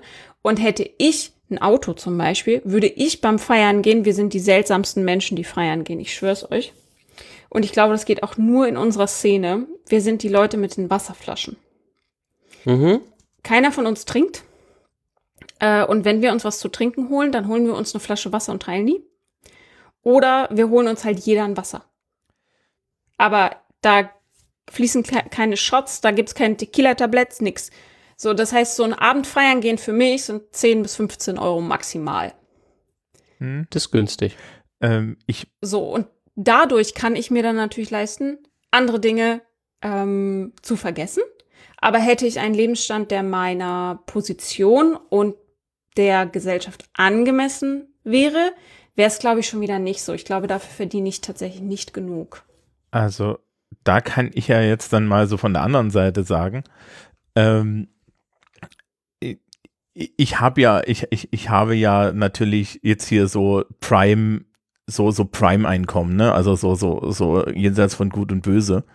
Ja, ähm, und äh, Erstens, das mit dem Wasser, das geht mir auch so. Also ich, auch wenn ich, war in irgendwelchen komischen Techno-Clubs, ja, ähm, und ich besauf mich da nicht. Ich glaube, der einzige Mal, das einzige, den einzigen Alkohol, den ich da getrunken habe, war welcher, der mir eingeflößt wurde. Ja. Ähm, und die, die interessante Sache ist, wenn du dich, wenn du mal so ein Gehalt hast, also das sehe ich jetzt, ne, so von meiner Seite, du kommst ja eher so von, du, du hattest das bisher nicht und deswegen ist es, ist jetzt für dich der Abstand dazu, dass, dass es jetzt mehr wird, größer. Ich sehe das von der anderen Seite. Äh, wenn, wenn, wenn ich gucke, was ich für feste Kosten habe, die jetzt auch so ein bisschen Status- und, und Jobbedingt sind, ähm, weil, liebe Kinder, private Krankenversicherungen sind nicht preiswert, ähm, ist, ist, ist das Interessante, dass ich dann da halt drauf gucke und weiß, okay, äh, meine Festkosten sind das Gehalt von vielen Menschen in diesem Land. Ja, und wenn du dann bei uns im Lehrerzimmer sitzt, ja, und die KollegInnen dann mal so, so anfangen, ja, so, wo du dann, wo du dann so Menschen hast, die einen A28-Haushalt haben, ja, also beide A14, ja, ähm, die, die sitzen dann halt da und da, da wird ein Diskurs geführt, den kannst du in der Öffentlichkeit, glaube ich, nicht führen, da wirst du erschossen. Also, Ja, das nennt man einfach mm, Umverteilung dann. Wohlstandsverwahrlosung vielleicht auch. Aber ähm, da, also wirklich, ne? Ich Also finde es übrigens immer wieder interessant, wie schlecht die meisten Lehrkräfte angezogen sind bei dem, was sie verdienen. Es ist unerhört, Geschmack sagen. kann man nicht kaufen. Ja, wirklich ja, nicht. aber Entschuldigung, genau alle das- Lehrkräfte, die gut angezogen sind, aber eure Berufsgruppe ist da wirklich hat ein Problem. ähm, Jennifer hatte empirische Forschung in letzter Zeit, ne? Ich, das auch. ich, möchte, ich möchte dazu sagen, dass doch aber gerade Werbung mit der Funktion, Geschmack an diejenigen zu vermitteln, die keinen haben, ähm, doch gerade bei so einem Einkommen doch mal vernünftig wirken könnte. Weißt du, was das Lustige ist? Also in Hedonismus begriffen. Ja, bitte. Das, das Spannende, das Spannende ist, jedenfalls ist es mein Gefühl jetzt, dass ich zumindest in der Kollegenschaft erstaunlich wenig Menschen haben, die das so richtig reflektieren, was sie da eigentlich tun und wo sie da sich so befinden. Ja. Die gucken dich alle an, als wäre der dritte Kopf gewachsen, äh, wenn, als wäre der dritte Kopf gewachsen, wenn du darauf hinweist, dass sie mindestens obere Mittelschicht, wenn nicht untere Oberschicht sind. Ja, um da irgendwie in Leittermen. Dass wir, also bitte, ich so, Kinder. Ja, Guck doch mal einfach nach. ja, gu- also Da, da gab es doch diese extrem absurde Situation, wo eine ähm, Forscherin ihre Ergebnisse zu Oberschicht vorgestellt hat und ähm, dann die anwesenden Lehrkräfte gesagt haben, nee, so niedrig kann das Gehalt von, von Anfang Oberschicht nicht sein, das ist ja mein Gehalt. Mhm. Genau, genau, solche Phänomene gibt's da. Ähm, Ich verlinke mal was von der Zeit, wo man sich äh, vergleichen kann. Wie wohlhabend bin ich ver äh, Vergleich? Also Haushaltsnettoeinkommen, Kinder, ja, nein und so weiter, Gesamtbevölkerung, nur dein Alter und so. Das ist ganz interessant. und aus der Sicht, ja, also ähm, aus, aus, aus der Sicht natürlich, ne, also ich habe halt einen anderen, eine andere Art von Konsum. Ja, weil ich halt einfach hingehe und sage, äh, pff, ja, also, also, weiß ich nicht, da- das, das hat ja auch so einen Rattenschwanz, ne? Also die, wenn du, wenn, wenn du in so ein Mensch bist, der jetzt so relativ viel äh, Grundeinkommen hat, insbesondere als Beamte Person, äh, verbeamtete Person, ähm, kriegst du ja jeden Kredit. Ja, also das ist, das ist, das ist eine Perversion, über die, die kann man gar nicht oft genug the- thematisieren, aber im Endeffekt hat mir mal mein Bankmensch gesagt, ach, wissen Sie, Sie haben doch ein festes Einkommen, das, nie, das geht nicht weg. Ja. Ähm, und, und dann hast du halt auf einmal Möglichkeiten, ja, weil du halt im Endeffekt Oh Menno, ich bin gar nicht so reich, wie ich dachte. Oh, Äh, schade. Jennifer, warum überrascht mich das jetzt nicht? Soll ich das jetzt mal machen? Also ich bin, glaube ich, so reich wie ich Ich dachte. hab gedacht, wow, cool, das ist quasi die Harry Potter Hogwarts Hauszuordnung für alternde Millennials und hab ganz fröhlich meinen Kram, hier fröhlich meinen Kram eingetickert und stelle fest, ich bin gar nicht reich. Damn it! Ich fühle mich aber reich. Ich fühle mich sehr wohlhabend. Ich bespreche das Post schon nochmal mit dir. Ich will wissen, ob du, was du eingegeben hast. Ähm, Hau übrigens gerade einen 4 Euro Proteinriegel. Ich bin sowas von wohlhabend. Oh ja. Das sind übrigens, die, die ganzen Fitnessleute sind bestimmt auch mega hedonistisch, weil die suchen ja ihr Glück in ihrem, in ihrem eigenen Körper, den sie den ganzen Tag und nur formen. Und die, die echten Hedonisten aus dem Feuilleton wissen natürlich schon ganz lange, dass das völliger Quatsch ist und das, äh, also das ist ganz merkwürdig, sich ein bisschen für seinen eigenen Korpus zu interessieren. Sagt der Richie.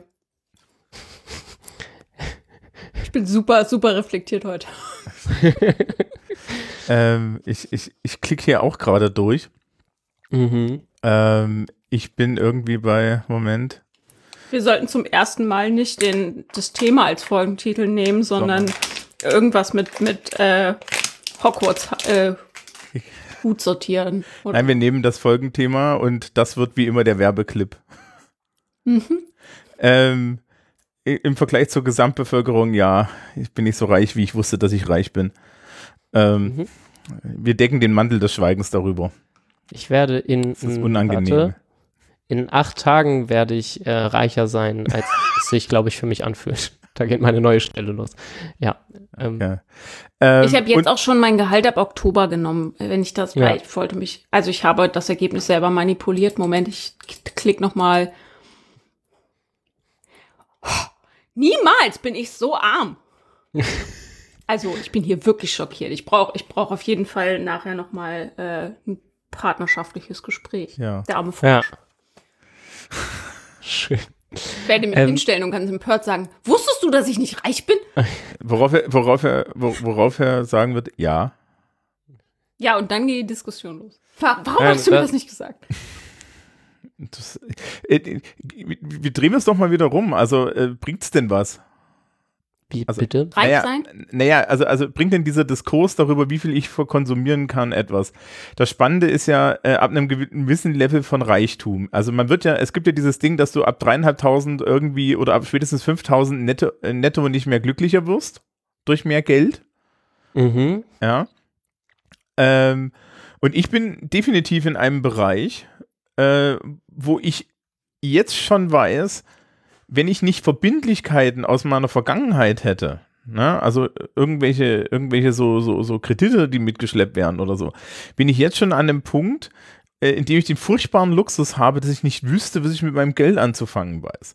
Ja, weil es mir Mhm. ja ähnlich geht wie Jennifer. Also ich, ich, ich, ich, ich kaufe ja nicht sinnlos dann Kram ein, ja, sondern überlege mir schon, möchtest du das haben? Und natürlich gönnt man sich den einen oder anderen Lux, Luxus und damit blickt er verdrückt in den, in den Bereich seines Arbeitszimmers, wo 20.000 Zinnminiaturen stehen.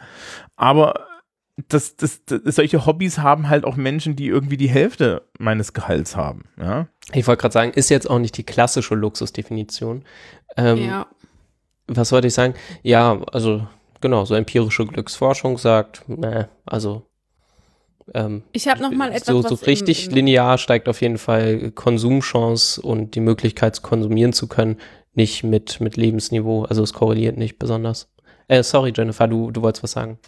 Ja, ich habe noch mal, was in der nicht wissenschaftlichen Diskussion häufig zu kurz kommt, ist, dass die Kritik an hedonistischen Verhaltensweisen sich ehrlich gesagt überhaupt nicht auf das hedonistische Milieu beziehen würden. Da Mhm. musste ich gerade dran denken, als wir über Gehalt und so gesprochen haben. Ich bin ja ne, die Vertreterin von, äh, wir sollten eine Obergrenze haben, die Menschen überhaupt verdienen dürfen. Und alles andere muss mit 100% besteuert werden, weil Menschen sollten nicht 10, 12, 15.000 oder noch mehr netto im Monat nach Hause tragen, weil mit Geld kann man angeblich ja viel Gutes tun. Ich würde aber sagen, alles, was Konsum anheizt und alles, was Wirtschaft anheizt, hat immer auch einen Preis für die Umwelt. Also so gut kann man das gar nicht äh, nachhaltig einsetzen. Jetzt wird's aber radikal. Und an diese Menschen, Menschen, die so viel verdienen und die so reich sind, ich würde mal sagen, so die obersten 10.000, die finde ich, sind die, die sich an die Nase fassen müssten. Und da ist die Kritik auch angebracht, ob das hedonistische Milieu ihre 1,5 netto jetzt beim Aldi Less oder beim Rewe macht keinen Unterschied. Ob die auf ihren einen Malle-Urlaub verzichten oder nicht, das ist ein Furz. Ich wollte auch gerade sagen, ich finde, also liebe Hörende, wenn das jetzt rauskommt, ist die Diskussion vielleicht schon wieder vorbei, aber ihr könnt euch ja vielleicht dran erinnern. Äh, es geht ja gerade um, um die, mal wieder um die Kosten des Fleisches in Deutschland. Und da habe ich auch wieder das Gefühl, liebe Leute, es ist zwar, mh, sagen wir, anschaulich, auf dem Ja-Nackensteak rumzukloppen und das zu verurteilen und da das Problem zu sehen, ähm, in einer ganzen komplexen Kette von verschiedenen Problemen, die in der ganzen Fleischverarbeitung stattfinden. Ähm, und ich nehme das als exemplarisches Beispiel für Probleme auch gerne, weil man ganz gut irgendwie den tatsächlichen Wert mit dem Preisschild irgendwie in Verbindung bringen kann. Aber einfach nur Fleisch zu kaufen, was dreimal so teuer ist, ähm, mag vielleicht das normale Gewissen retten.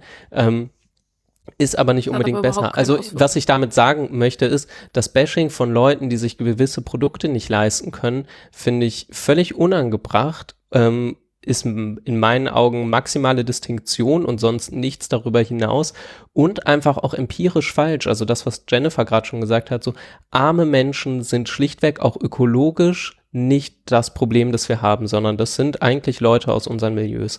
Wir leben im Schnitt zumindest, Jennifer würde ich auf jeden Fall mal rausnehmen, auf zu großem Fuß für das, was ökologisch tragbar ist. Ähm, und genau, das regt mich immer wieder tierisch auf, weil ich das Gefühl habe, okay, dann, dann rettet man sich in solche Scheindiskussionen, die auf irgendwelchen Preisen rum, rumhacken ähm, und man geht halt das eigentliche Problem nicht an und da, also man hackt auf einem scheinbar hedonistischen Lebensstil rum und probiert es für sich einfach politisch dadurch zu, zu lösen, dass man sich ähm, distinguiert gibt und sagt, naja, kauft halt, kauft halt was teureres. So. Kauft, das, Wir das ist dann ja schon noch besser. mal. Ich weiß nicht, ob ich die schon mal äh, verlinkt habe in den Shownotes, diese Postkarte, wo man ausmalen kann, was das eigene Tun für die Umwelt überhaupt bedeutet. Erinnert Mhm. ihr euch daran? Wir haben schon mal drüber Ja, gesprochen. ganz dumpf, aber das ist schon länger her, dass du auf die hingewiesen hast, oder? Ähm, wir sie einfach nochmal. Ja, wir verlinken sie nochmal. Ähm, ähm, ähm, ähm, ähm. Weil, liebe plastikfrei Leute, es, ihr könnt es auch einfach lassen, wäre das Gleiche. Also, Ähm, hört einfach auf. mein, mein Lieblings, meine Lieblingsinfo dazu, und das ist ja auch, es wurde mal den ganzen Jutebeuteln hinterher recherchiert. Und es stellte Ja, sich, es stellt sich, ein. es stellt sich heraus, es stellt sich heraus, dass der, das Jutebeutel ähm, 20.000 Mal benutzt werden müssen, bevor sie ähm, ihre, ihre, die Ökolast, die sie verursachen, heraushaben. Ähm, und glaube ich, das Beste, was man kaufen kann oder was man benutzen sollte tatsächlich, auch wenn es komplett kontraintuitiv ist erstmal, diese Plastiknetze sind.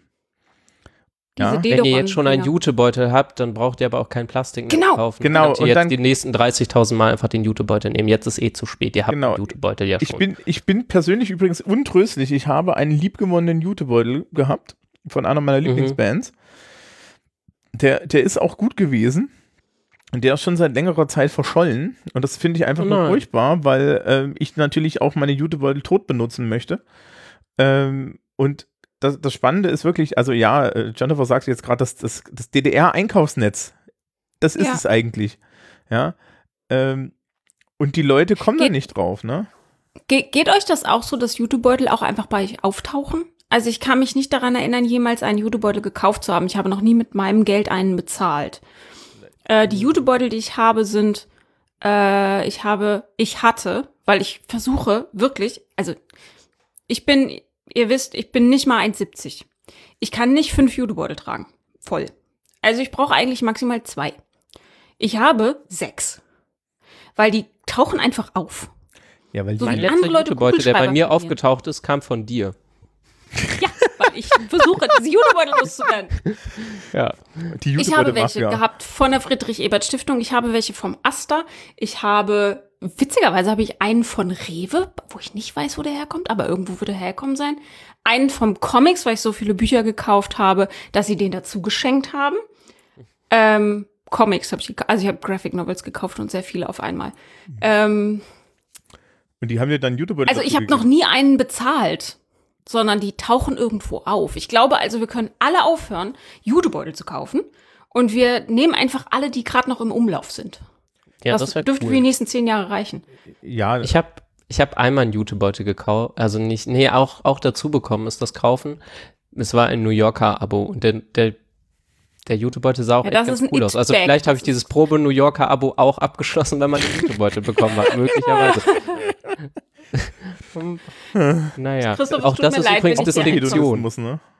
Das ist Distinktion, weil da mit, mit New Yorker Beutel rumlaufen ist, ähm, äh, Ja. das ist ausgeben als, als Schein-New Yorker Leser. Ähm, Ähm, Also die, ich habe zwei Jutebeutel, wie gesagt, gehabt. Einen von einer Band, die ich sehr mag, den habe ich gekauft und einen jetzt habe ich beim Chaos Computer Club gekauft. Und dieser zweite Jutebeutel vom Chaos Computer Club hat zwei sch schöne Eigenschaften. Erstens, er hat dieses R, dieses RF-Ding mit dem, ähm, ähm, dieses, dieses, diesen RNF, also diesen RAF-Stern mit der Tastatur drin. Ja. Und verwirrt deswegen Menschen. Und auf der anderen Seite ähm, passt da wunderschön die, die Lunchbox rein. Das heißt, ich werde ihn auch 30, 40.000 Mal benutzen. Ja, solange bis er auseinanderfällt. Aber bei mir tauchen die auf, weil mir Menschen Zeug darin mitbringen und die dann da lassen. Also, So mache ich das halt auch. So hat Christoph meinen Beutel nämlich wahrscheinlich auch bekommen, dass ich einfach Sachen, die ich ihm gegeben habe, in diesen Jutebeutel gepackt habe und dann Den frage ich halt nie wieder nach. Ja, ich, also tatsächlich, sorry, ich mache das mit Absicht. Ähm, weil es gab eine Zeit, da hatte ich zehn von diesen Beuteln. Und es ist so schwer, die loszuwerden, weil sie gehen nicht kaputt. Also eigentlich niemals. Wegschmeißen kommt nicht in Frage. Man kann damit auch nicht viel anderes machen. Ich trage mit den Dingern schon mein Altpapier runter äh, und sammel Altglas, aber dann hatte ich immer noch so viele, unter anderem, weil man die, man, also ich versuche schon immer Stoffbeutel, wenn ich sie bekomme, zurückzuweisen. Also beim, wenn man mir beim Einkaufen was schenken will oder äh, auf Tagungen gibt es häufig immer einen Stoffbeutel, in der die Tagungsmappe ist. Ähm, als ich noch Stipendiatin war, gab es auch zu jedem Seminar so einen Beutel. Ich hatte irgendwann mal sehr viele von diesen blauen Friedrich-Ebert-Stiftungsbeuteln. Die sind auch super, um da Schuhe reinzupacken, wenn man verreist. Aber ich habe ich hab nicht mehr so viele Schuhe. Also es ist mehr, das, das ist so haltbar, diese Jutebeutel, dass man wirklich versuchen muss, die gleichmäßig in der Bevölkerung zu verteilen. Niemand braucht so einen Beutel kaufen.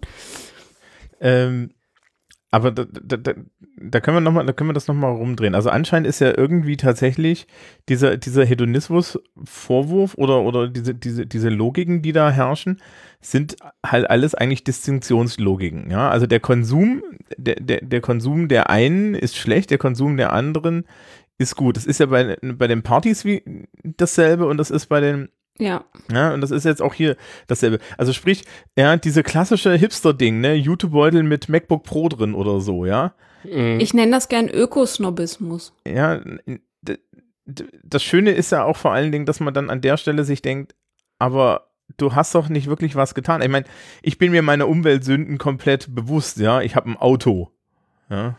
Ich, ich, also, ne, aktuell kriegt der, kriegt der Hund, weil, weil er inkontinent ist, Baby-Windeleinlagen. Mhm. Weil äh, sonst muss ich die ganze Wohnung jeden Tag waschen. Musst du Ähm, da hinten dann immer Löcher reinschneiden? So nee, nee, nee, nee, das ist fürs. Körbchen, das ist fürs Körbchen. Ihr kriegt so eine Ah, Babybetteinlage, wo sie dann Ah, ja. drauf, drauf liegt. Ähm, es gibt Jetzt tatsächlich ich. Hundewindeln. Ja, Und, wenn, und wenn sich das hier nicht bessert, dann dann ist mir deine Würde egal. Ich habe vor einer Woche noch gesagt, dass du genug Würde hast, dass ich dir das nicht antue. Mittlerweile müssen wir mal Meine Großeltern waren in so einem prekären Milieu, dass sie sich die offenbar, wahlweise blieb ihnen überhaupt verschlossen, dass es sie gibt, oder sie waren, mh, hatten nicht die finanziellen Mittel, um die zu finanzieren. Also die haben, die haben normale Windeln zerschnitten, damit Rambo, der kleine Kernterrier, ähm, am Ende mit seiner Inkontinenz umgehen durfte. Ja. reden. Ich, ich, hab- warum habe ich das Gefühl, dass wir heute nicht so ganz so ernst zu nehmen sind, aber ist in Ordnung. Ich finde, Also in meiner finde, Wohnung arbeiten sind schon gut raus. 28 Grad. Also Ja, okay. Bei mir ist auch eitel Sonnenschein und ich werde wahrscheinlich danach nochmal wischen dürfen. Ähm, Ich kann, also bei mir ist warm und ich weiß nicht, ob ihr es auf Twitter mitbekommen habt. Ich habe meine Badewanne reparieren müssen. Nachdem da einer meiner Glasplugs reingefallen ist und da die Emaille abgesplittert ist. Und da ist jetzt nämlich ein sehr, sehr, sehr heller weißer Fleck und ich kann nicht duschen, weil die Emaille ist noch nicht durchgetrocknet. schade. Ich habe vorhin trainiert. Das heißt, hier ist nicht nur warm, ich rieche auch. Glaslachs. Ja, ich habe ich hab so große äh, Plugs aus grünem Glas, Für die- grün matt gefärbte äh, Ohrplugs.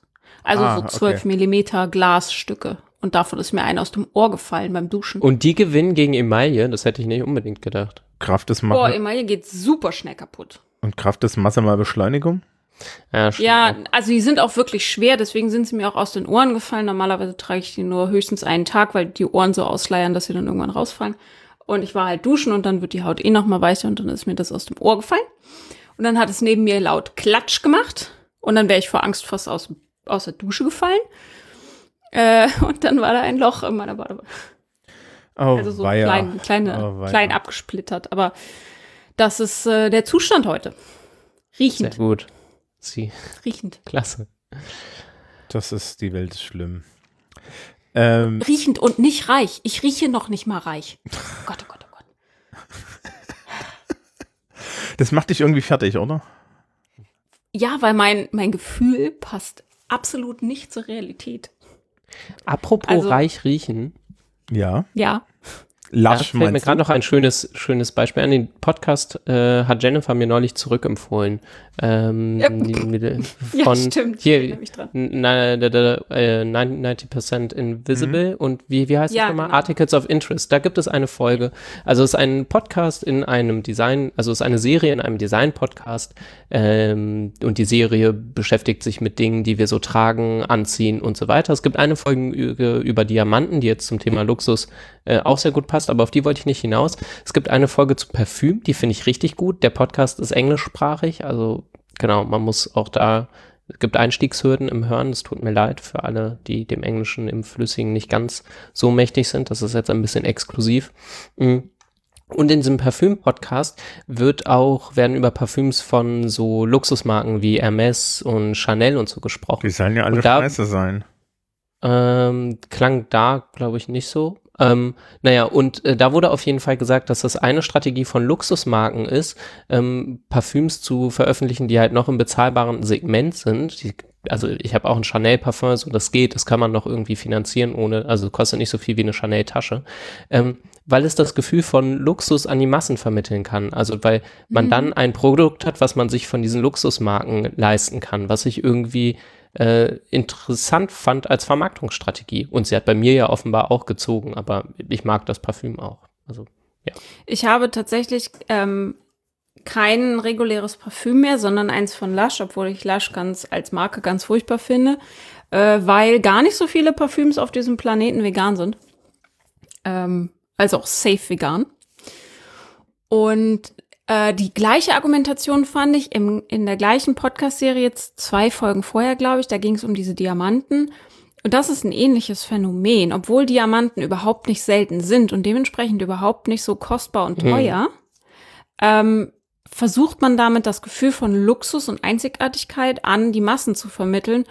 Und dieses ähm, Verlobungsring mit Diamantgedöns aus den USA ist eine richtig gut gelaufene Werbekampagne, die uns erzählt hat, dass Diamanten wichtig sind für Eheringe und Verlobungsringe. Also bei genau, mir aufbauend auf diesem, auf diesem Ja. auf diesem sehr bekannten Claim Diamonds are forever. Das war so offenbar ein Marketing, genau. ein Fall von, und da ging es dann halt los. Ja, sorry, Jennifer. Ähm, da fehlt mir der Zugang tatsächlich, das merke ich immer wieder, wenn es um Schmuck geht. Ähm, ich trage ja eigentlich ganz gerne so äh, auffällige Ringe und so, aber ich kann den Wert eines Diamanten tatsächlich nicht erkennen. Für mich ist ein hübsch geschliffenes Glas ähnlich attraktiv wie ein Diamant, ähm, weil ich aufgrund meines Milieus keinen Zugang habe zu sowas Abstraktem wie Diamanten Mhm. ich habe da, mir fehlt das Verhältnis dazu. Ich kann auch Echtschmuck überhaupt nicht schätzen, weil ich denke, warum soll ich dafür bezahlen? Das ist ja den Goldpreis nicht wert, den es Gramm hat. Also, Mhm. ähm, warum? Kann ja auch hübschen Modeschmuck tragen. Was soll das? Ich habe da tatsächlich, und das finde ich total faszinierend, weil ich habe mir auf ganz vielen Ebenen, da haben wir ja schon öfter drüber gesprochen, ähm, Sprachen angeeignet bei meinem Aufstieg, bei meinem Bildungsaufstieg. Kunst zum Beispiel oder Kultur, so Theater und so, war mir auch völlig fremd. Aber bei Schmuck habe ich es nicht geschafft. Ja, Bei geht Schmuck mir bei, bevorzuge ich Modeschmuck. Billigen Modeschmuck. bei Schmuck bin ich da auch nicht so hinterher. Ich persönlich trage ja auch kaum Schmuck, aber ich meine, gut, ich habe bei Uhren bin ich eher hinterher. Das ist aber auch was, was ich mir aneignen musste. Ähm, und ja, ich habe das Gefühl, da, da gibt es schon nochmal Unterschiede, weil Theater gibt's halt erst ab einer, ab einer gewissen gesellschaftlichen Stufe überhaupt als Zugang, ist so mein Eindruck. Und Schmuck halt nicht. Also Schmuck gibt's ja auch in Abstufungen und ich glaube, da kann einem dann halt auch schnell das gefallen, was es so gibt, weil Modeschmuck ist halt schön. Aber um Theater konsumieren zu können, das ist ja so voraussetzungsreich, äh, da, da Mhm. musst du erstmal auf eine bestimmte Stufe überhaupt klettern. So. Ähm, weißt du, wie Was ich ich meine? leider bei Schmuck habe, ich ähm, mag ja sehr gern so, was überhaupt nicht zu meinem Herkunftsmilieu passt. Äh, ich mag ja alles Schlichte ganz gerne. Das heißt, wenn Mhm. ich mir, Oh oh. egal ob es Schmuck ist oder Kleidung, wenn ich durch Läden gehe und ich, ihr könnt drauf wetten, wenn ich sage, das ist schön, Mantel, der Mantel kostet wenigstens 1000 Euro. Ja. Weil schlichte, gute Schnitte, das ist teuer. Mhm. Weil das ist ja dann das Distinktionsmerkmal, ne? Das ist ja dasselbe wie, Mhm. ähm, wenn du so eine, äh, also wenn eine dicke Rolex hat, wo jeder sofort sieht, oh, ist eine Rolex, ja, der hat eigentlich keine Kohle. Monte. Jetzt sei nicht so. Ja. Upsi. ähm, sondern, sondern wo man es nicht sieht. Ne? Das ist, das ist so, äh, äh, diese Spielchen spiele ich ja auch so ein bisschen. Ich, ich- ich weise da in der Schule immer drauf hin. Also ich benutze da immer meine, ich benutze da immer meine eigenen Sachen. So. Äh, ihr kennt doch, glaube ich, auch so ein bisschen, ich habe ja, ich habe ja so eine größere Menge an Pagan Hippie Hippie Kleidung Mhm. und darunter äh, mehrere, also eine Weste und mehrere Jacken. Und die Jacken und die Weste sind alle Maß von einer sehr lieben Schneiderin aus, aus Holland, ähm, die mir die mal alle gemacht hat. Und die sind natürlich dann auch nicht preiswert. Die halten auch ewig, was natürlich so ein Bonus ist, ne? Also ich glaube, ich habe hier irgendwie meine erste Weste, die ich gekauft habe, die ist jetzt über zehn Jahre alt. Und die habe ich einfach zweimal nachgefärbt. Ja, also muss Ich man möchte da dabei darauf hinweisen, auch klassische Form der Distinktion, teurere Kleidung über längere Haltbarkeit ähm, äh, mit rechtfertigen, was ja, glaube ich, an sich nicht falsch ist und nichts gegen die Schneiderin. Aber ich besitze Kleidung von Primark, die wirklich über alle Zweifel erhaben ist und schon lange hält und viele Waschgänge mitgemacht hat. ja, ich habe Das nur als kurzer mein Einschub. 15 Jahre altes Aldi-T-Shirt verwenden. Ich habe ein fast zehn Jahre altes Kickstarter-T-Shirt, das ich niemals wegwerfen werde, außer es geht wirklich auseinander. Ähm, Oh, wo wir bei, bei ähm, diesen ganzen schlichte Schnitte und so weiter sind, ne? Ähm, darf, wo, ähm, Gott, jetzt habe ich den Faden verloren. Dann- da, wo, ja, dann mach du es zu Ende. Mach und ich das zu den Ende. Ähm, naja, und ich, ich frage dann immer die Schülerschaft, ja, ich frage dann auch immer die Schülerschaft, so, also ne, wenn es um Habitus und, und Distinktion und so weiter geht, ne? Mhm. dann immer, okay, ja, Sie wissen jetzt, welchen Status ich habe, weil ich stehe hier vor Ihnen und ist relativ klar.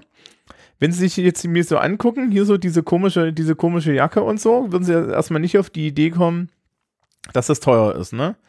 Dann Mhm. sagen immer nur, ja, das Maß kostet ungef hat ungefähr das und das gekostet. Ne? Und das reine, es ist halt wirklich, ist halt wirklich reine Distinktion über Schlichtheit oder besser gesagt in dem Fall sogar Distinktion darüber, dass es äh, explizit nicht den so so den Rollenanforderungen oder den Kleidungsregeln entspricht, die man eigentlich haben sollte, wenn man so so die Rolle füllt, die ich da füllen soll.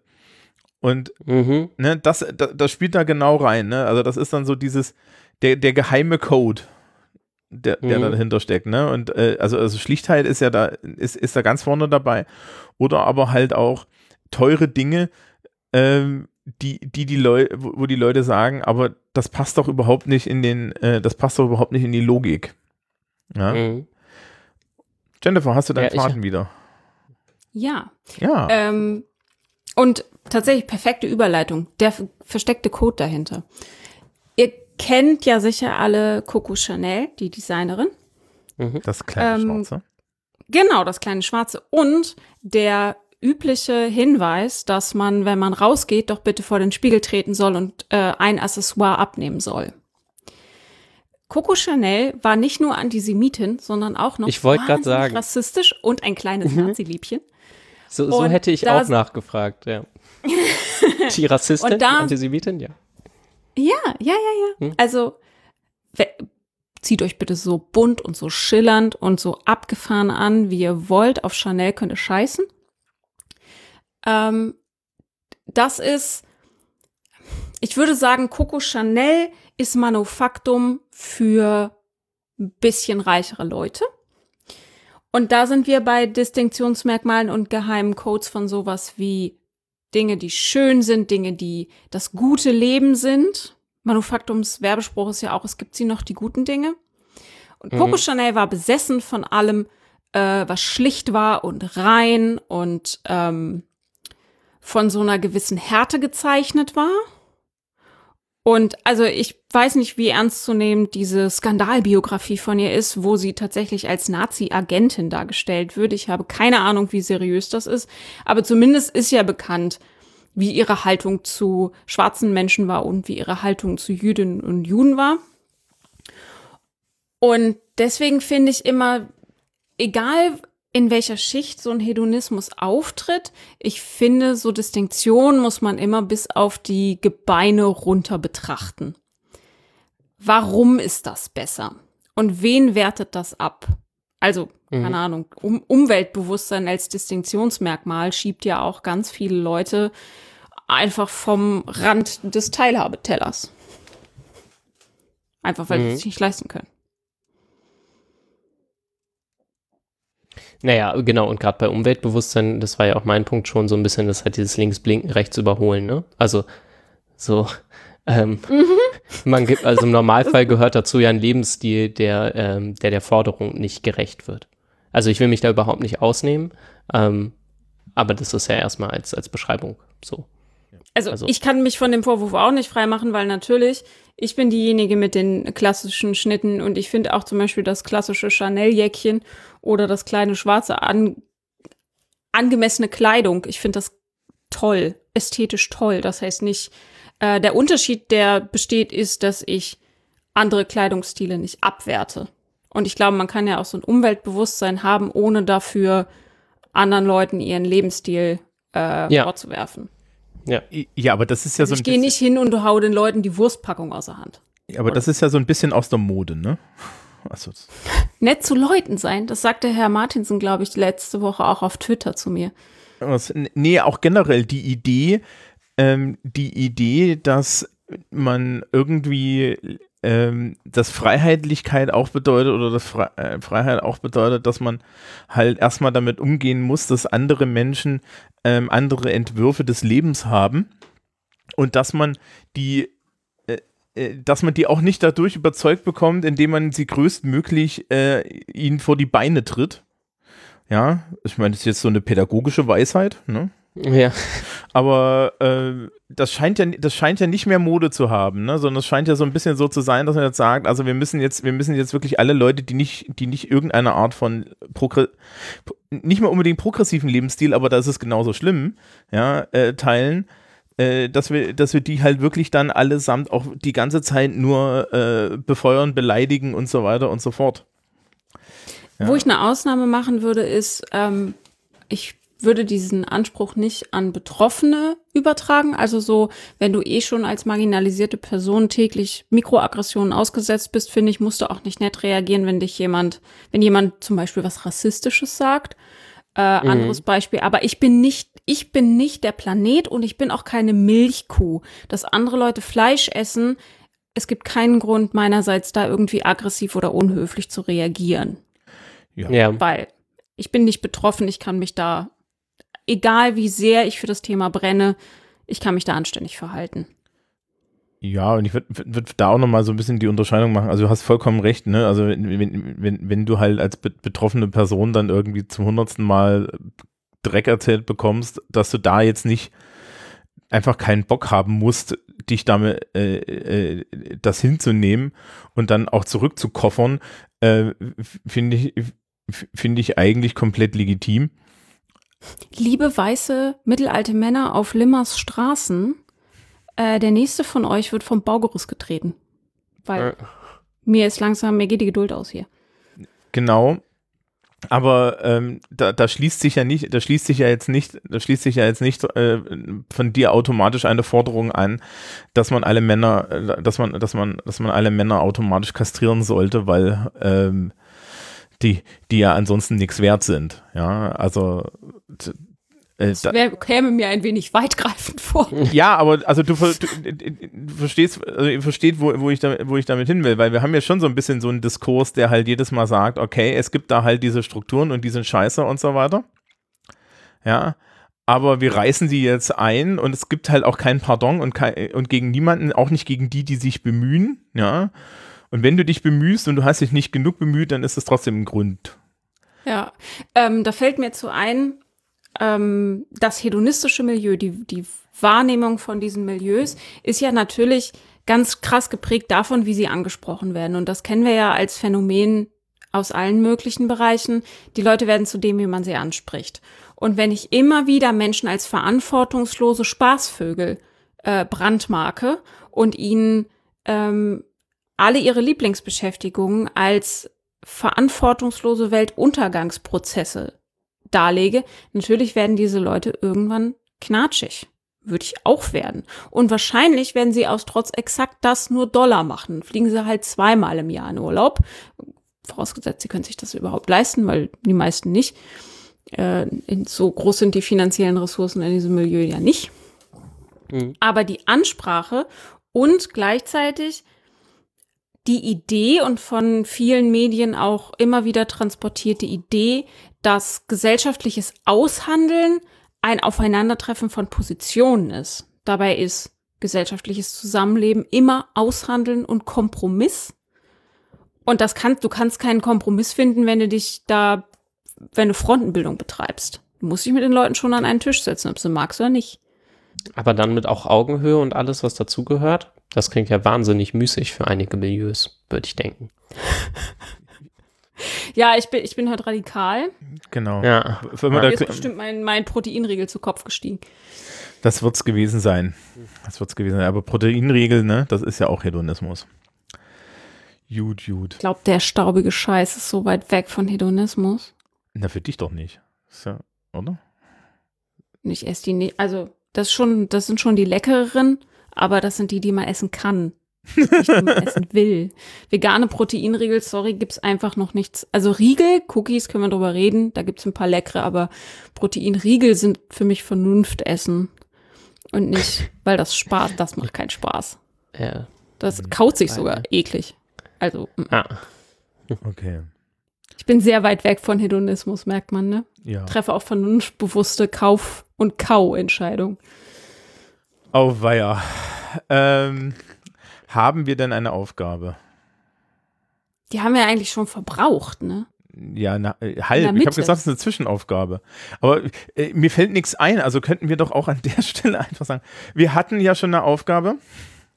Diesmal sogar mit Rücklauf. Letztens hat sich irgendwie, als ich, als ich mal wieder beim, beim, beim Fremdpodcasten war, gab es dann Beschwerden hinten, weil ich dann meinte, so, ihr informiert euch bitte vorher schon mal über das und das und das. Jetzt gibt's hier Hausaufgaben. Ich dachte mir, hm. lasst euch mit Lehrkräften ein. Was habt ihr erwartet? Mhm. Ja, ja, schön. Müsst du dann eigentlich anfangen, äh, nachdem ich ja mit Holgi schon eine Lernstandserhebung gemacht habe. ja, ich finde das wichtig. Man ja, muss auch mal gucken, wo man steht. So, so, wir könnten ja dann, wir könnten eigentlich mal anfangen, nach jedem Jahrgang soziologisches Kaffeekränzchen dann so eine Klausur zu stellen. Mm, Online-Klausur, ich setze die auf. Wobei, die Leute könnten ja tatsächlich mal den, den Link in den Show Notes nutzen ja. und schauen, ob ihr Gefühl, also erstmal sagen, wo sie sich fühlen, äh, wo sie stehen in der Gesellschaft und dann diesen äh, Einkommenstest machen und abgleichen. Vielleicht sind sie so schockiert wie ich. Oder in der anderen Richtung. Ja. Oder so jaded wie ich und sagen, ja, wusste, ich wusste es. Nun gut. Aber das heißt ja nicht, nur weil man irgendwie äh, anderen Menschen Hedonismus vorwerfen kann, dass man das auch tun muss. Kann er am Ende vielleicht noch erzählen, ich habe natürlich in den Schüler, bei den Schülerinnen und Schülern äh, habe ich durchaus ein Milieu, äh, da, äh, so, so ein Klientel, das aus diesem Milieu auch teilweise kommt. Und komischerweise kann man keinerlei Rückschlüsse auf deren schulische Leistungsfähigkeit ziehen, insbesondere wenn man nicht auf den, den einen oder anderen Kollegin hört, ja, die dann aus, aus dem Verhalten der Menschen gleich eine Leistungsfähigkeit äh, ableiten wollen. Und das ist dann, glaube ich, so ein bisschen auch der Zirkelschluss wieder. Ja, nur weil jemand Spaß hat, heißt es nicht, dass er ein Idiot ist. Vor allem gerade im hedonistischen Milieu, die sind im Beruf meistens, das sagt ja auch die Beschreibung, angepasst und leisten da gute Arbeit und eskalieren halt Feierabend und am Wochenende. Da kann halt man sich eigentlich recht gut einstellen. Neue Arbeiterkultur. Ja, da wo ja. man, da wo man früher halt auch schon eskaliert ist. Ja, genau. Also es ist halt, das ist, ist die Nachfolge der Arbeiterkultur. Mhm. Die haben sich auch nach Feierabend in Clubs zusammengetan und in Arbeitervereinen. Das ist jetzt das hedonistische Milieu. Ja. Ist, stehen, stehen wir jetzt kurz davor, dass, dass wir dem hedonistischen Milieu noch empfehlen, dass es doch die Revolution anzettelt? Ich bin total gegen glaub, das brauchen Revolution, die weil gar nicht. sterben immer Leute. Ähm, Hm. Äh, vielleicht so als, als Wäre mir jetzt nicht so wohl. ja, eine, eine ganz lustige Sache. Ich mache ja gerade noch für den Politikunterricht, machen wir so Leistungskurs und gehen die ganze Philosophiegeschichte durch. Und eine Sache äh, kommt die ganze Zeit jetzt schon und, und wir sind erst irgendwie wie im, im Mittelalter. Alle, alle diese komischen Philosophen kommen immer an mit, ah Leute, Umstürze, Revolutionen, Systemwechsel. Da kommt nur Schlechtes bei raus, ja. Das, das, das Systemwechsel besser. und Revolution fordern Leute, die höchstwahrscheinlich dabei selber nicht umkommen. Mhm. Meine Meinung. Ja, Und Systemwechsel und Revolution ist, glaube ich, nicht zwingend das Gleiche. Ja, es soll ja friedliche Revolutionen in Deutschland gegeben haben, die ein voller Erfolg waren. Okay. Ach, Also mir hat es nicht geschadet. Ähm, so. Und das ist doch Ja, genau ich der habe richtige. einen anderen Revolutionsbegriff. Das, ist, das wird immer noch gesagt hier. ist- Die Wende ist eine friedliche Revolution gewesen. Ne? Wir Ah, sind ja. Und ich finde das ja gut. Es ist tatsächlich eine Wende gewesen. Erst war man auf vollem Gas links, dann, dann ist man auf die Bremse getreten. Und naja, ähm, on that happy note machen wir vielleicht lieber Schluss. Ja. bitte. Das Genau. passt, glaube ich, ganz gut. Genau, dann wünschen wir euch allen einen schönen Resttag, eine schöne Restwoche, wann immer ihr das hört. Ähm, diese, die Aufgaben, die wir diesmal haben, die können ja tatsächlich zu Rückläufern führen. Ja, also äh, wenn ihr Spaß habt, dann, dann meldet euch doch per Twitter oder in den Kommentaren oder so. Ja. Ähm, bitte, bitte, bitte, bitte more, äh, emotional anguish, der dadurch entstanden ist, nicht bei uns ablegen. legen. Wir sind nicht verantwortlich. Und dann wünschen wir euch allen einen schönen Tag. Ja, tschüss. Tschüss. Tschüss. So.